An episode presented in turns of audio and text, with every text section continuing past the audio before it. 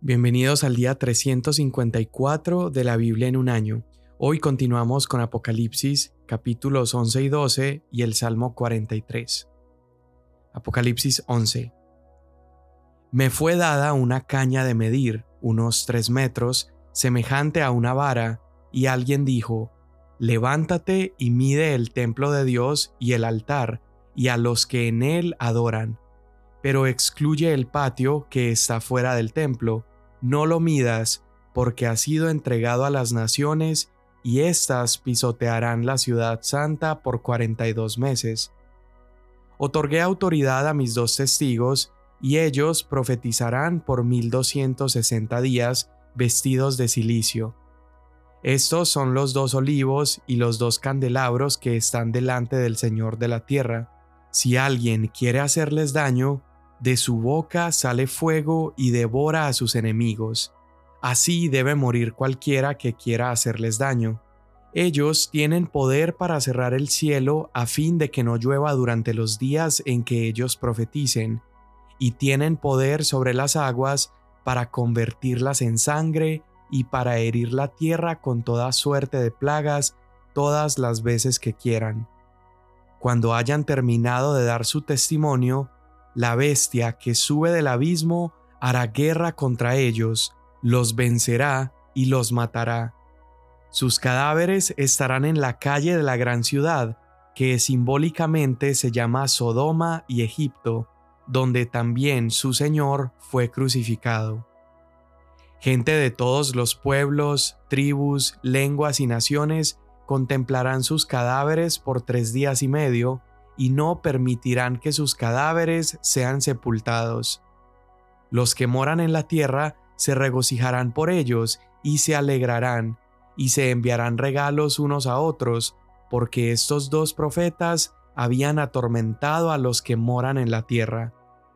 Pero después de los tres días y medio, el aliento de vida de parte de Dios vino a ellos y se pusieron en pie y gran temor cayó sobre quienes los contemplaban. Entonces ellos oyeron una gran voz del cielo que les decía, Suban acá. Y subieron al cielo en la nube, y sus enemigos los vieron. En aquella misma hora hubo un gran terremoto, y la décima parte de la ciudad se derrumbó, y siete mil personas murieron en el terremoto, y los demás, aterrorizados, dieron gloria al Dios del cielo. El segundo ay ha pasado, pero el tercer ay viene pronto. El séptimo ángel tocó la trompeta y hubo grandes voces en el cielo que decían, El reino del mundo ha venido a ser el reino de nuestro Señor y de su Cristo. Él reinará por los siglos de los siglos y los veinticuatro ancianos que estaban sentados delante de Dios en sus tronos se postraron sobre sus rostros y adoraron a Dios, diciendo, Te damos gracias, oh Señor Dios Todopoderoso, el que eres y el que eras, porque has tomado tu gran poder y has comenzado a reinar. Las naciones se enfurecieron y vino tu ira, y llegó el tiempo de juzgar a los muertos y de dar la recompensa a tus siervos los profetas, a los santos y a los que temen tu nombre, a los pequeños y a los grandes, y de destruir a los que destruyen la tierra. El templo de Dios que está en el cielo fue abierto, y el arca de su pacto se veía en su templo, y hubo relámpagos, voces y truenos, y un terremoto y una fuerte granizada una gran señal apareció en el cielo, una mujer vestida del sol con la luna debajo de sus pies y una corona de doce estrellas sobre su cabeza. Estaba encinta y gritaba por los dolores del parto y el sufrimiento de dar a luz. Entonces apareció otra señal en el cielo, un gran dragón rojo que tenía siete cabezas y diez cuernos, y sobre sus cabezas había siete diademas. Su cola arrastró la tercera parte de las estrellas del cielo y las arrojó sobre la tierra, y el dragón se paró delante de la mujer que estaba para dar a luz, a fin de devorar a su hijo cuando ella diera a luz. Y ella dio a luz un hijo varón, que ha de regir a todas las naciones con vara de hierro. Su hijo fue arrebatado hasta Dios y hasta su trono. La mujer huyó al desierto donde tenía un lugar preparado por Dios para ser sustentada allí por 1260 días. Entonces hubo guerra en el cielo, Miguel y sus ángeles combatieron contra el dragón, y el dragón y sus ángeles lucharon, pero no pudieron vencer, ni se halló ya lugar para ellos en el cielo. Y fue arrojado el gran dragón, la serpiente antigua que se llama Diablo y Satanás, el cual engaña al mundo entero. Fue arrojado a la tierra y sus ángeles fueron arrojados con él. Entonces oí una gran voz en el cielo que decía, Ahora ha venido la salvación, el poder y el reino de nuestro Dios y la autoridad de su Cristo, porque el acusador de nuestros hermanos el que los acusa delante de nuestro Dios día y noche ha sido arrojado. Ellos lo vencieron por medio de la sangre del cordero y por la palabra del testimonio de ellos, y no amaron sus vidas, llegando hasta sufrir la muerte. Por lo cual, regocíjense cielos y los que moran en ellos. Ay de la tierra y del mar, porque el diablo ha descendido a ustedes con gran furor, sabiendo que tiene poco tiempo. Cuando el dragón vio que había sido arrojado a la tierra, persiguió a la mujer que había dado a luz al hijo varón, y se le dieron a la mujer las dos alas de la gran águila, a fin de que volara de la presencia de la serpiente al desierto, a su lugar donde fue sustentada por un tiempo, tiempos y medio tiempo. La serpiente arrojó de su boca tras la mujer agua como un río, para que ella fuera arrastrada por la corriente. Pero la tierra ayudó a la mujer, y la tierra abrió su boca y tragó el río que el dragón había arrojado de su boca. Entonces el dragón se enfureció contra la mujer y salió para hacer guerra contra el resto de la descendencia de ella, los que guardan los mandamientos de Dios y tienen el testimonio de Jesús. Salmo 43 Hazme justicia, oh Dios, y defiende mi causa contra una nación impía. Líbrame del hombre engañoso e injusto. Ya que tú eres el Dios de mi fortaleza, ¿por qué me has rechazado? ¿Por qué ando sombrío por la opresión del enemigo? Envía tu luz y tu verdad, que ellas me guíen, que me lleven a tu santo monte y a tus moradas. Entonces llegaré al altar de Dios, a Dios mi supremo gozo y al son de la lira te alabaré, oh Dios, Dios mío. ¿Por qué te desesperas, alma mía, y por qué te turbas dentro de mí? Espera en Dios, pues lo he de alabar otra vez. Él es la salvación de mi ser y mi Dios. Amén. Está siendo muy emocionante avanzar en este libro tan, tan hermoso y poder aprender un poco más acerca de de cómo serán esos últimos tiempos. Y acá en el capítulo 11 y capítulo 12 vamos a ver cómo el plan de Dios continúa avanzando aún a pesar de la oposición. Vimos en el capítulo anterior cómo Juan recibe esta comisión para profetizar de nuevo sobre muchos pueblos, muchas naciones, lenguas y reyes, y luego a Juan se le da una caña de medir y se le dice que vaya y mida el santuario de Dios y el altar y también que mida a aquellos que están adorando allí. Pero el verso 2 le dice, excluye el atrio exterior, no lo midas porque ese se le dará a las naciones y ellas van a pisotear la ciudad santa durante 42 meses. Mira cómo este periodo es el mismo que hemos visto antes ya de tiempo, tiempos y medio tiempo, y también el número que hemos visto de 1260 días todos nos dan lo mismo, son tres años y medio. Y esta escena parece que está hablando de este momento donde habrá muchas naciones que se van a unir en contra de Israel y también nos recuerda esto que el Señor dijo en Lucas capítulo 21 verso 24 que dice Jerusalén será pisoteada por los gentiles hasta que se cumplan los tiempos de los gentiles. Ahora, la pregunta que surge es, ¿qué templo está midiendo Juan si el templo actualmente se encuentra destruido en Jerusalén y las condiciones para reconstruir uno son tan difíciles debido a cómo se encuentra la nación y la división que existe entre Palestina, Israel. ¿Qué templo es entonces? Bueno, hay muchos eruditos que piensan que representa la iglesia, la comunidad cristiana, y hay personas que creen que no se refiere a un templo que será reconstruido en Jerusalén, pero si nosotros vemos lo que Jesús dice en Mateo 24, versículo 15, está hablando de algo que tiene que suceder en el santuario que va a servir para determinar algo en relación a su segunda venida.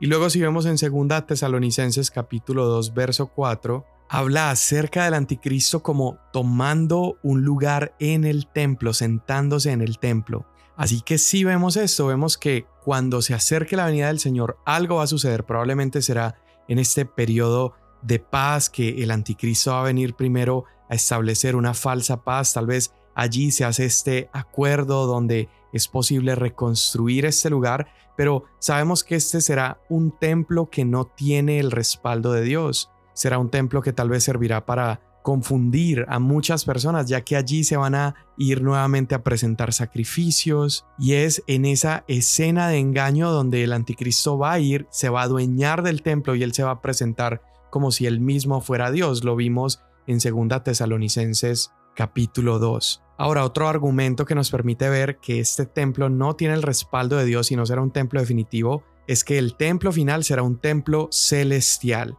y Ezequiel capítulos 40 al 47 dedican todos estos capítulos para mostrarnos ese templo que es construido por el Señor. Así que tenemos este templo, es el templo que Juan está midiendo y mientras el templo y Jerusalén está siendo pisoteada y atacada por las naciones durante 42 meses, el pueblo de Dios y la ciudad de Dios están experimentando fuerte oposición, pero nos dice aquí la escritura que Dios levantará a dos testigos que vienen en el poder y en el espíritu de Moisés y Elías. Y estos testigos van a comenzar a proclamar la palabra de Dios. Dios los va a usar de una manera asombrosa, sobrenatural. Creo que van a estar guiando a la iglesia también durante este tiempo, reconfortándolos, animándonos, pero también estarán hablando la verdad. Y creo que esto hace referencia con ese librito que Juan tuvo que tragarse. Hay palabras dulces, pero también hay palabras amargas. Y esas palabras amargas que estos dos testigos van a estar anunciando es arrepentimiento. Ellos van a estar ahí, en ese templo. Las naciones que están viniendo van a escuchar que se arrepientan, que no reciban la marca de la bestia, sino que se arrepientan, crean en el Señor y entonces reciban el sello de Dios, el Espíritu Santo y mientras ellos proclaman estas palabras van a estar mostrando poder. Aquí es claro, van a ser señales, las personas van a querer hacerles daño porque esas palabras que ellos van a anunciar son amargas y cuando quieran hacerles daños, fuego caerá y consumirá a estas personas. Imagínate eso. Estos líderes para la iglesia van a estar siendo respaldados con señales como no las hemos visto desde los tiempos de Jesús y desde los tiempos del Antiguo Testamento, y dice que nadie podrá hacerles daño hasta que terminen de anunciar su testimonio. Piensa otra vez en lo que ya hemos mencionado en capítulos anteriores, la gracia y la misericordia de Dios durante estos tiempos de sufrimientos se ve manifestada en que Dios está enviando a dos testigos poderosísimos para proclamar el mensaje de arrepentimiento. ¿Y sabes cuál es la buena noticia? Todo aquel que durante ese tiempo escuche, obedezca y se arrepienta, tendrá entrada al reino de los cielos. Ahora tal vez tú te estás preguntando, bueno, ¿quiénes son esos dos testigos? Hay algunos que han dicho que esos testigos son simbólicos y que es el Antiguo Testamento y el Nuevo Testamento, es decir, la palabra. Algunos piensan que es Elías y Enoch, otros que Elías y Moisés, algunos que es Zorobabel y Josué. Y tal vez hoy no quede claro quién es o cuál es la identidad de esos dos testigos, pero la profecía en Apocalipsis 11 es la manera de Dios de mostrarnos su preservación, cómo Él va a estar preservando al pueblo judío, a su remanente, cómo va a estar alentando a su iglesia y cómo veremos finalmente su salvación. Ese es el detalle importante. Si no tenemos los otros detalles exactos o precisos, por lo menos sabemos una cosa segura, y es que el plan de Dios está avanzando y el Evangelio sigue siendo proclamado. De manera personal, pienso que se puede estar tratando de dos individuos o incluso de un grupo que viene en el espíritu de Moisés y Elías, pero sí creo que trata de personas, de líderes que van a estar liderando a la iglesia a través de este tiempo. Y, dice que vienen en el espíritu de Moisés y de Elías para cumplir este ministerio específico dado por Dios. Ahora, ya hemos visto esto en el pasado. Es posible que alguien venga en el espíritu de alguien más. Por ejemplo, la escritura nos recuerda que Juan el Bautista vino en el espíritu de Elías. Ahora profundicemos un poco más. ¿Qué van a hacer estos testigos? Bueno, ellos van a estar profetizando durante estos tres años y medio y cuando narra sus vestiduras de silicio, habla de dolor, habla de luto, ellos van a estar predicando arrepentimiento a todas estas personas que están haciendo daño, que están adorando a Satanás y ellos con tanta pasión, con tanto poder, van a estar recordándoles el Evangelio.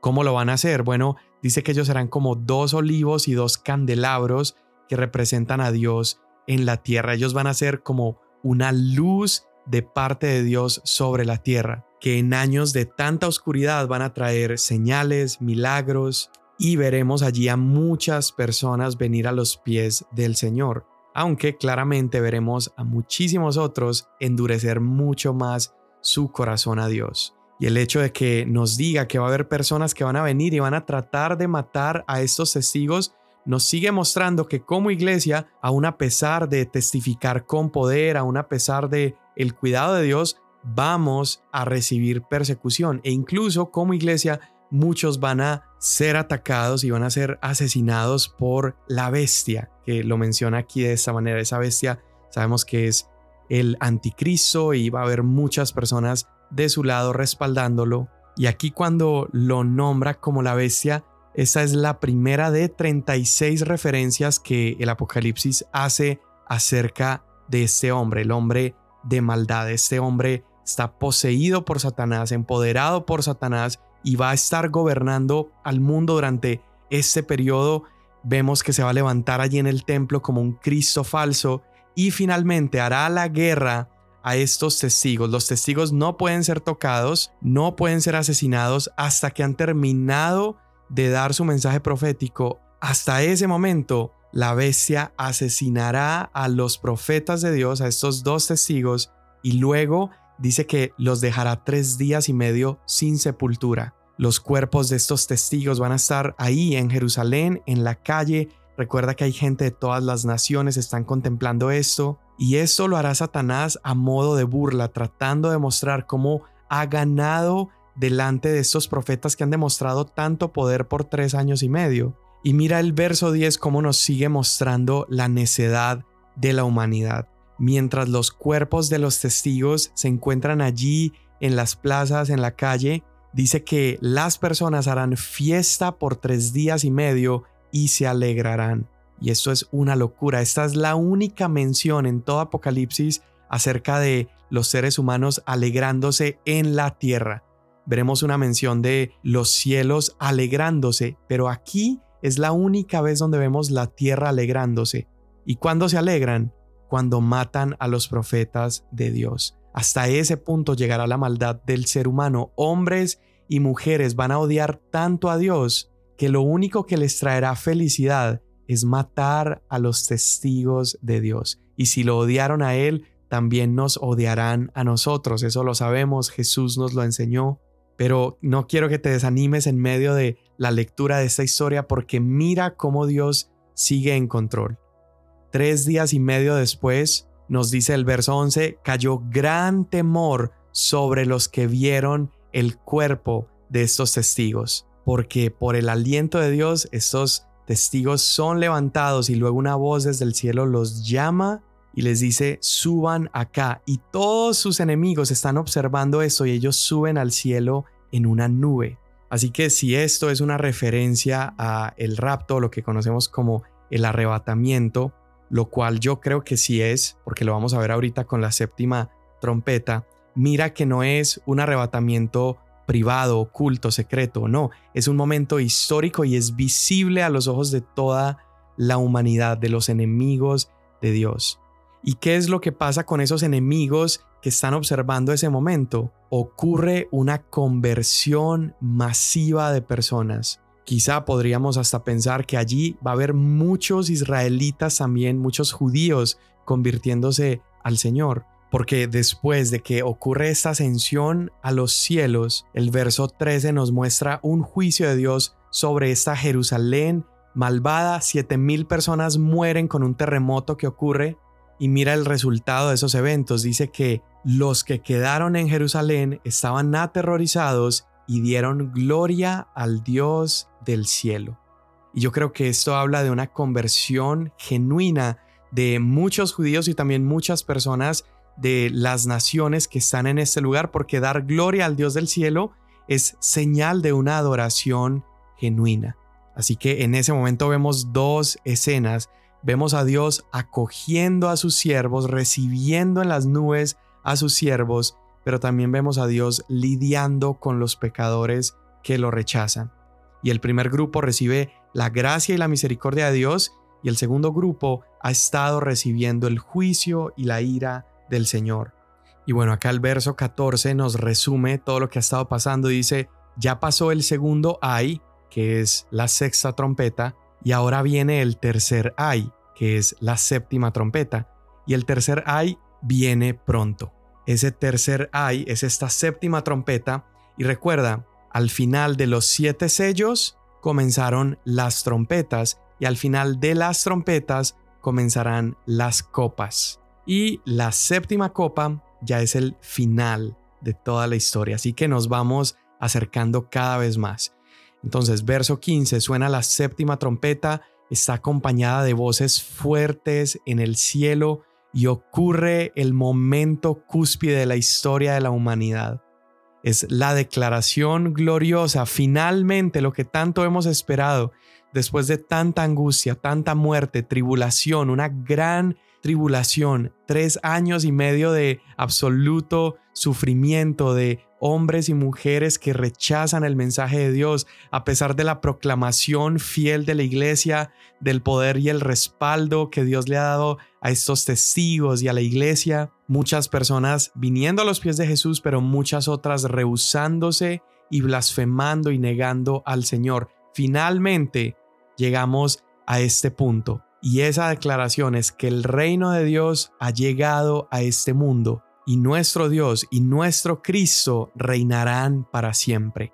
Aquí se cumple cuando el Salmo 2 nos muestra esta conversación entre el Padre y el Hijo y el Padre le dice al Hijo, pídeme y yo te daré como herencia las naciones. Y el Salmo 2 que también nos muestra las naciones enfurecidas contra Dios, contra su Hijo, y el padre responde y les dice, yo he puesto a mi rey sobre Sión. Aquí estamos viendo finalmente ese cumplimiento. Dios el Padre por fin le ha dado al Hijo las naciones.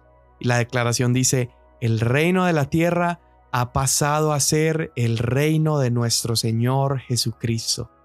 ¡Wow! ¡Qué día tan hermoso! ¡Qué glorioso momento! Y luego los versículos 17 al 18 nos muestran esta canción que se empieza a entonar alrededor de la venida de nuestro Señor Jesús. Y esta canción básicamente nos muestra gratitud a Dios que está llevando a la historia del universo a su fin climático y comienza por fin ese reinado eterno y universal. Y la canción empieza centrándose en la persona de nuestro Dios. Dice, Él es el Señor, Dios Todopoderoso, el que es y el que era. Y ahí se queda la frase y, casi que nosotros podríamos completar esa frase de memoria o por instinto diciendo y el que ha de venir. Pero aquí la canción omite esa parte, no dice el que ha de venir, solo dice el que es y el que era. Y la razón por la que lo omite es porque finalmente Él ya ha venido. Ya no es el que ha de venir, sino el que ya está en la tierra el cual cuyo reino finalmente se ha establecido en la tierra. Y luego la canción continúa y dice, similar a lo que vimos en el Salmo 2, que las naciones están enojadas, enfurecidas y recibieron la justa ira de Dios a cambio de su rebelión. Y los muertos, aquellos que estaban separados espiritualmente de Dios, aquellos rebeldes, van a enfrentar el juicio en el trono de Dios y van a ser juzgados por sus obras. Pero, por otro lado, nos muestra la gran recompensa que hay para aquellos que amamos, seguimos y servimos al Señor y al Cordero. Si ves la diferencia, para unos hay juicio y hay muerte, pero para otros, para nosotros, la iglesia y el remanente del pueblo de Dios, habrán recompensas, habrá salvación, habrá relación con Él, con este Rey triunfante. Y aquí quiero hacer un paréntesis porque creo que en este punto puede encajar muy bien ese momento donde todos los muertos van a resucitar. Primero a los Corintios capítulo 15 dice, Así que les digo un misterio, no todos dormiremos, pero todos seremos transformados y en un momento, en un abrir y cerrar de ojos, a la trompeta final. ¿Cuál es la trompeta final? La séptima trompeta, esa que estamos leyendo. Pues la trompeta sonará y los muertos resucitarán incorruptibles. ¿Cuáles son esos incorruptibles? Los que murieron habiendo confiado en Jesús. Y dice, y nosotros, es decir, los que estén vivos para ese momento, seremos transformados. Entonces mira cómo menciona la trompeta final y la resurrección de los muertos. Y primera Tesalonicenses capítulo 4 dice lo mismo, dice, el Señor descenderá con la trompeta de Dios y los muertos en Cristo resucitarán primero y los vivos iremos a las nubes con él. Entonces, wow, este momento de el Hijo regresando a la tierra, viniendo para destruir finalmente al anticristo y a Satanás, todos los que hemos creído en Él lo contemplaremos. Vivos y muertos que amaron a Cristo vamos a estar presenciando ese momento.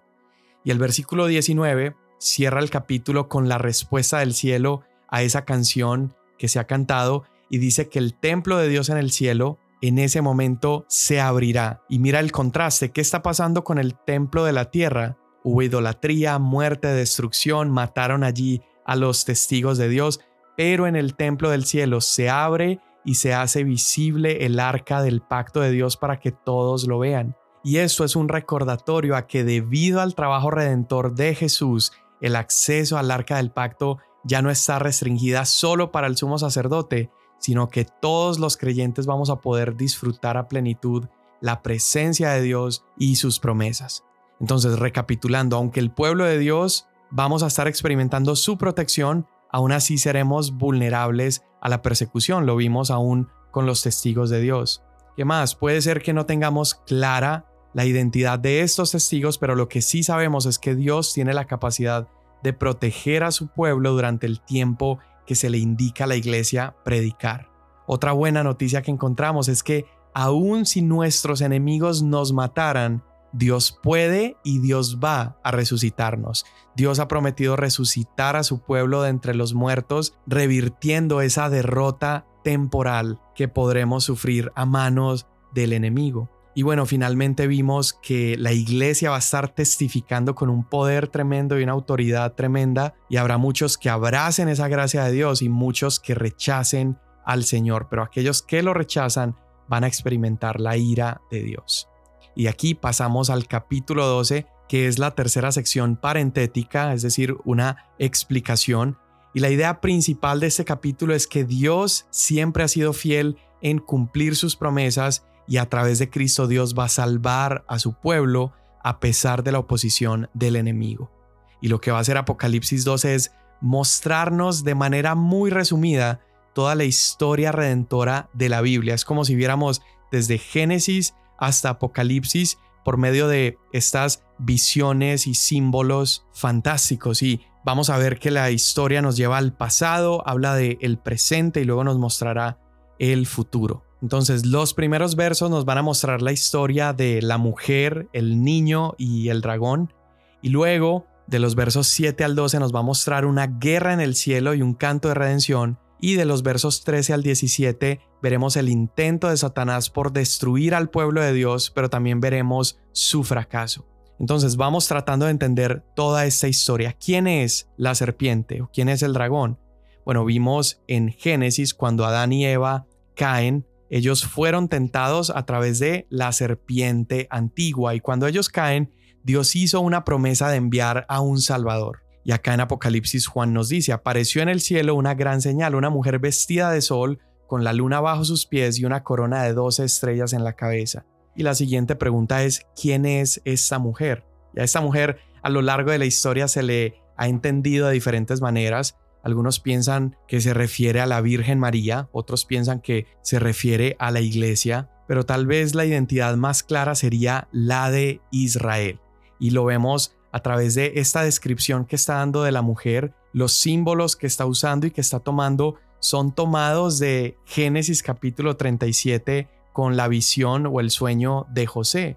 Allí el sol representa a Jacob, la luna representa a Raquel, las estrellas representa las tribus de Israel, así que podemos entender a esta figura como el pueblo de Israel. Y el versículo 2 nos informa que esa mujer está en embarazo y tiene dolores de parto, está a punto de dar a luz. Y mira cómo el Antiguo Testamento una y otra vez nos ha mostrado a Israel como una madre dando a luz. Lo vimos en Isaías 26, Isaías 54, 66, en Oseas capítulo 13, en Miqueas 4, Miqueas 5. Y podríamos decir que es un símbolo muy real porque la nación de Israel sufrió y padeció a lo largo de los siglos mientras anhelaba la venida de su Mesías. Recuerda que desde que la serpiente tentó a Adán se prometió que Dios enviaría un libertador. Entonces, ¿qué ha estado haciendo Satanás desde ese momento?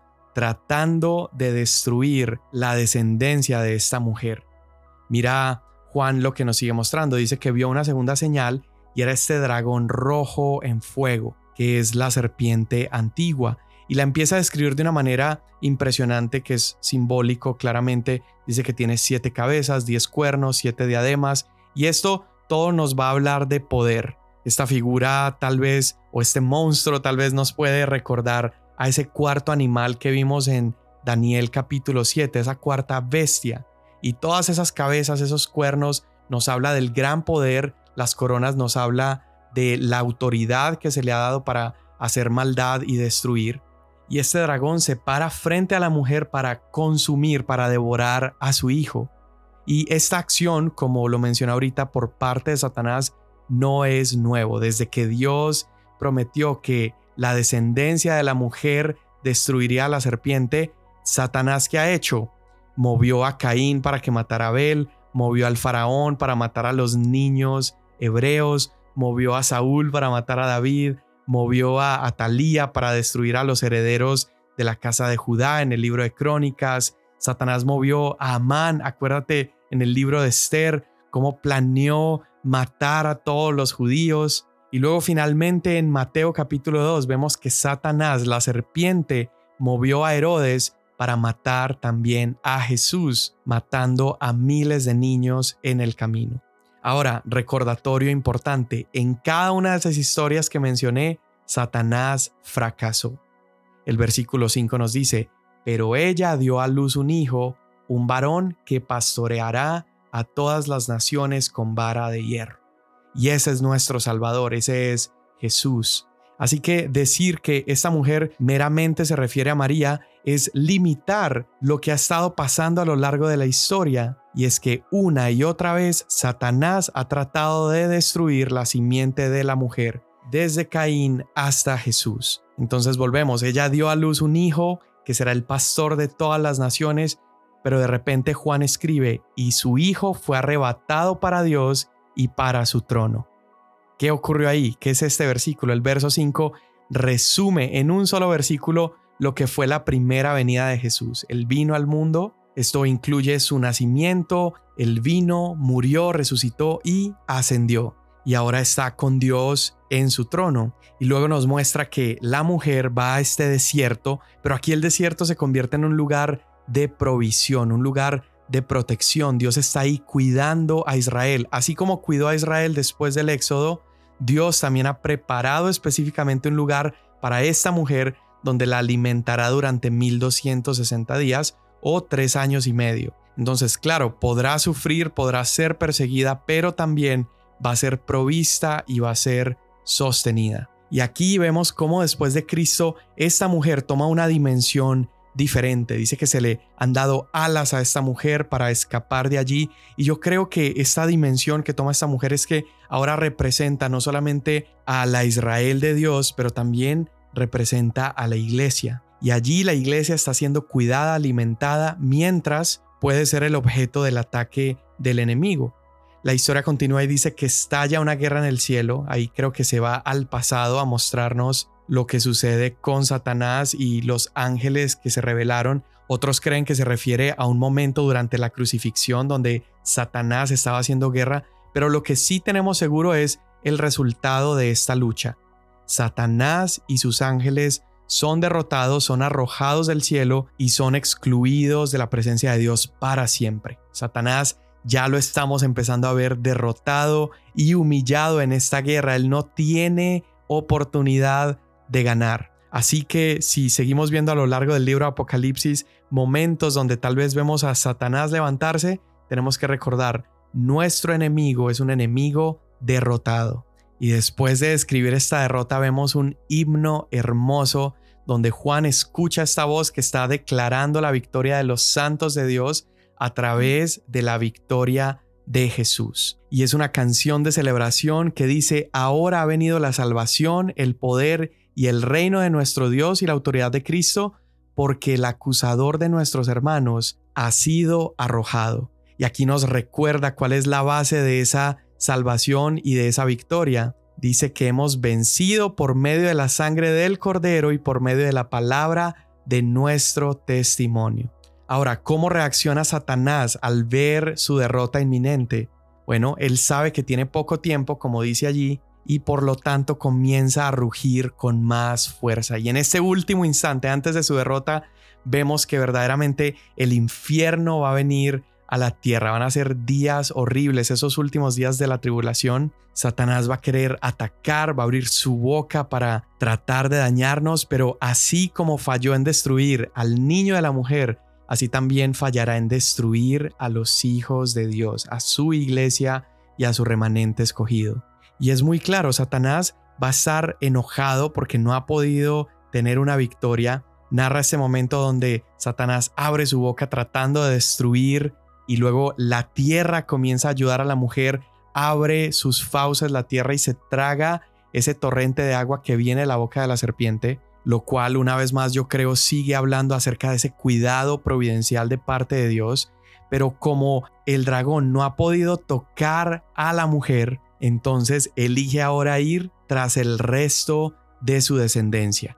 Y aquí esto probablemente sea una referencia a todos los demás seguidores de Cristo que no sean ese remanente del pueblo de Dios. Dice que entonces se va con su descendencia, que son los que guardan los mandamientos de Dios y el testimonio de Cristo. Así que hasta ahí llegamos el día de hoy, pero una cosa es clara, podrá haber persecución, pero nuestro Señor guardará a los suyos los que sean tocados, Dios los resucitará, se levantará una bestia proclamando ser Dios y matando a los profetas de Dios, pero nuestro Señor vendrá de las nubes, los muertos resucitarán y contemplarán ese momento glorioso y el reino triunfante de Jesús será establecido en la tierra. Qué buenas noticias son esas.